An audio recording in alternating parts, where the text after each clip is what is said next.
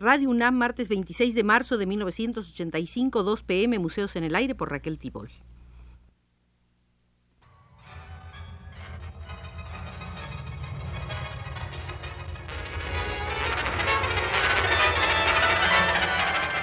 Museos en el Aire.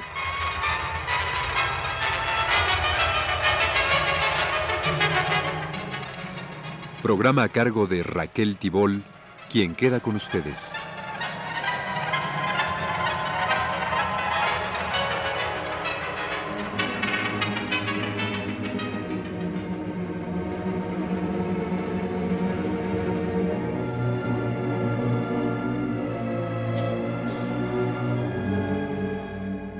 Amigos, les debo una disculpa porque el martes pasado, debido a problemas de cabina, no fue posible transmitir el sexto capítulo de nuestra visita a los museos de la danza mexicana. Hoy seguimos nuestra visita a este museo, continuando con las teorías de Vasconcelos. Cuando en 1935 se decidió Vasconcelos a publicar su estética, incluyó una clasificación de las artes y dentro de ella un apartado sobre la danza. La danza como idea, como anhelo, como recuento enciclopédico, como experiencia de espectador en Estados Unidos, España, Francia y otros países, todo expresado de manera coloquial y exaltada. Ninguna referencia a un aquí y un ahora. Seguramente muy pocos de los practicantes de danza, coreógrafos, bailarines, maestros, en el raquítico medio dancístico mexicano de aquellos años, leyó las páginas sobre la danza de Vasconcelos.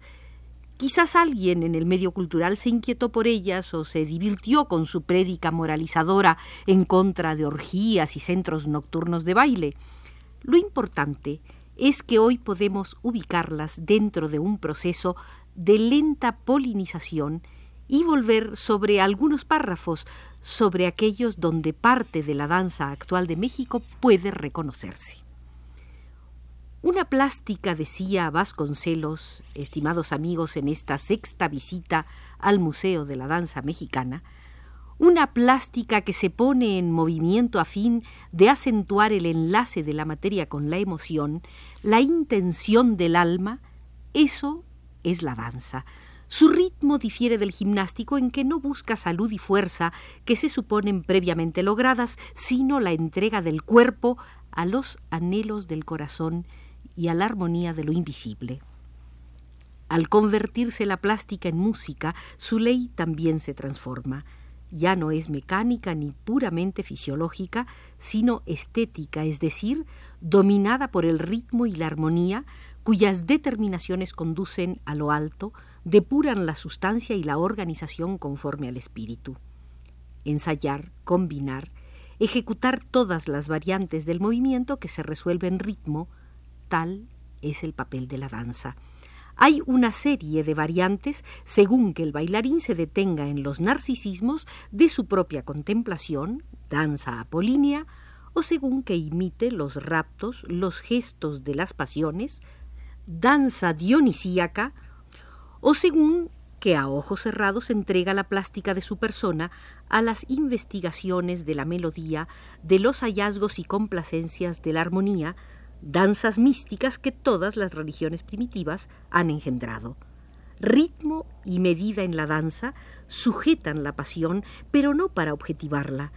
En retorno a la estatuaria, sino para organizar su dinamismo según transiciones placenteras que aseguran la conquista de lo espiritual.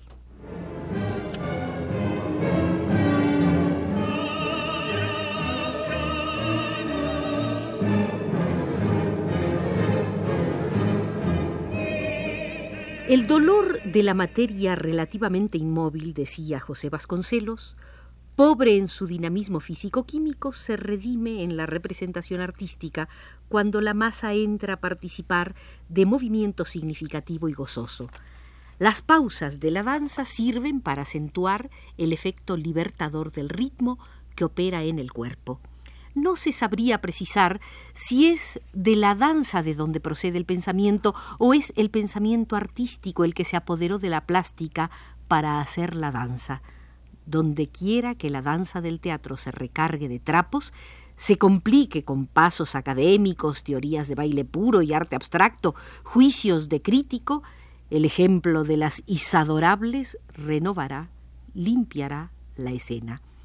Las isadorables eran las jovenzuelas lozanas, castamente semidesnudas y rubias, risueñas y ágiles, embriagadas de música sentimental y triunfante, que Vasconcelos vio bailar junto a una Isadora Duncan regordeta y algo fastidiosa en 1914 la depuración impuesta por los secuaces del parisianismo abstracto y el arte químicamente puro, decía Vasconcelos, no nos interesa.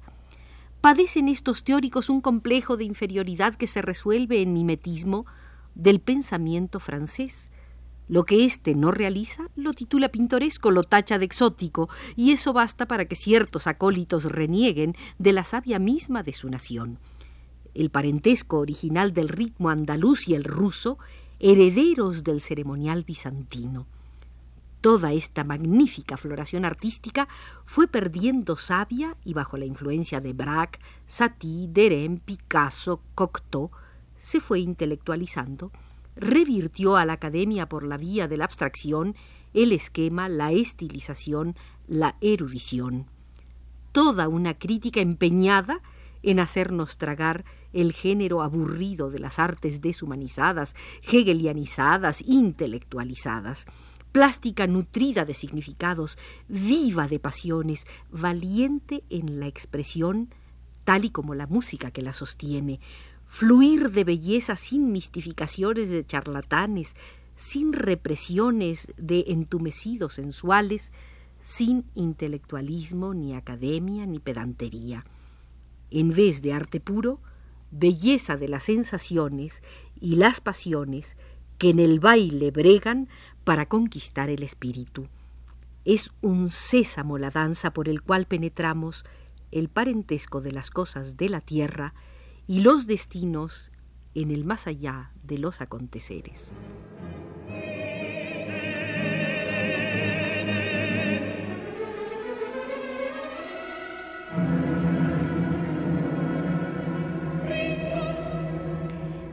La danza hecha en México tardó mucho en comenzar a alcanzar ese esplendor de su propia forma tal como Vasconcelos lo reclamaba con exaltación crítica. Apenas en las últimas dos décadas se ha trabajado intensamente en ese camino intuido por Vasconcelos después de admirar los ballets rusos, la danza española o la de las bayaderas indias. Si en 1940 se aceptó con entusiasmo la propuesta hecha por José Bergamín, Rodolfo Halfter y Ana Sokolov en Don Lindo de Almería y sus escenas de costumbres andaluzas, fue más por las ganas de empezar de una vez a hacer aquí algo que marchara por caminos de elaboración estética actual. Y don Lindo de Almería reunía para el caso ciertos atributos señalados antes del estreno por Juan Rejano. Decía Juan, no se procede aquí por acumulación, sino por desintegración, no por revelaciones, sino por abstracciones.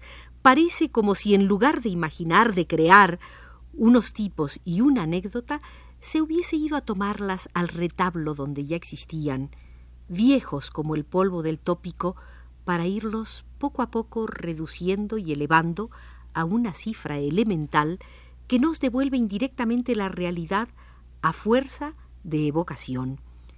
Desintegrar el cromo, la estampa colorista, desconceptualizar los rasgos que pueden definir una época, un clima espiritual, hasta dejarlos en sonidos, en línea pura. Hasta aquí las palabras de Juan Rejano. Ana Sokolov, con una experiencia artística en cierne, estaba en pro de un aquí y ahora.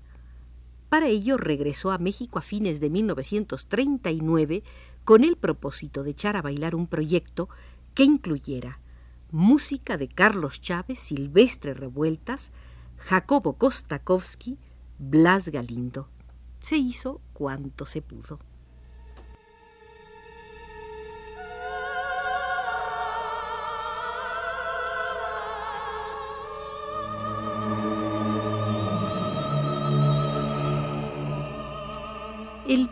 Programa en el Teatro del Palacio de Bellas Artes se abría con Los pies de pluma, integrado por una zarabanda de Couperin, una gallarda de Frescobaldi, una alemanda de Matheson y una giga y rondó de Rameau, piezas que interpretó al piano Salvador Ochoa.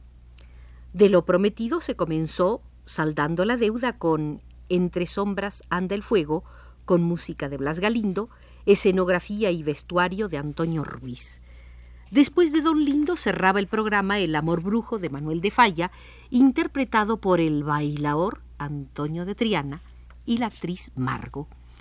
Desde la primera presentación se abrió la polémica y quizá fue saludable porque empujó al grupo a constituirse como la Paloma Azul, compañía de bailarines mexicanos dirigida por Ana Sokolov, quien componía todas las coreografías con alguna ayuda de Antonio de Triana. El primer programa del Teatro de Bellas Artes, presentado por La Paloma Azul, estuvo integrado por Antígona, música de Carlos Chávez, decorados y trajes de Carlos Obregón Santacilia, La Mujer del Panadero, libreto de José Bergamín, música de Rodolfo Halfter, decorados y trajes de Manuel Rodríguez Lozano, El Renacuajo Paseador, música de Silvestre Revueltas, quien murió la noche del estreno, vestidos y decorados de Carlos Mérida. Pero el gran deseo de iniciar una danza moderna con atributos propios no lograba corporizarse. Con amistosa severidad el crítico de la revista Romance reclamaba. El esfuerzo múltiple y saludable de músicos, pintores y bailarines dio por resultado un espectáculo placentero, simpático, atractivo, sugerente, pero sería lástima que la ambición creadora de todos ellos se considerara satisfecha. A nuestro juicio, la paloma azul se encuentra en su punto de partida, en el momento justo para que recapacite y decida cuál es el rumbo que ha de tomar. Por estimable que sea lo realizado, no es hasta ahora sino una demostración de posibilidades, un ensayo de energías, la puesta en marcha de una voluntad colectiva de crear, sin criterio definido, o lo que sería peor con criterio equivocado, si la paloma azul entendiera que ya tiene elegido su camino, porque ese es camino que no lleva a ninguna parte.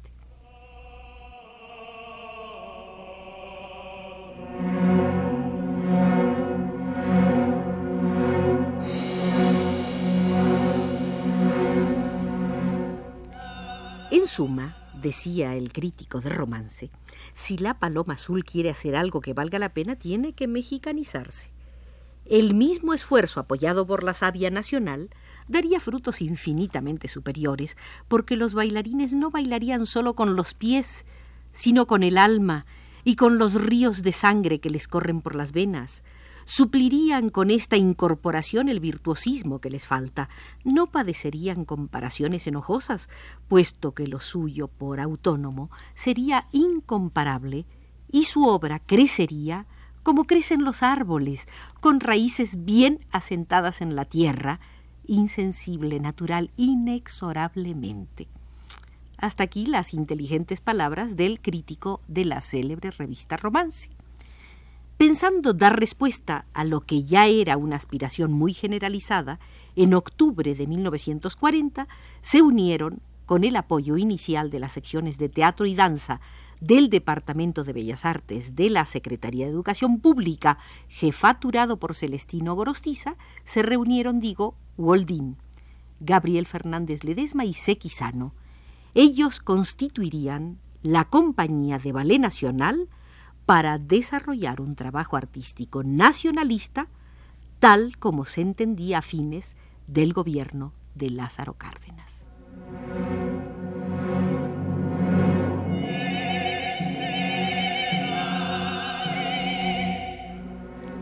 Termina así, queridos amigos, la sexta visita, sexta, al Museo de la historia de la danza mexicana. Aquí nos encontraremos con Arturo Garro desde los controles para la séptima visita al Museo de la Historia de la Danza en México.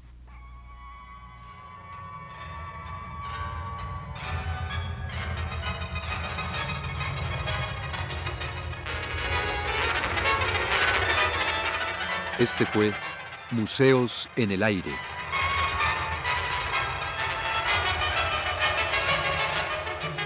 El programa de Raquel Tibol que se transmite todos los martes a las 14 horas.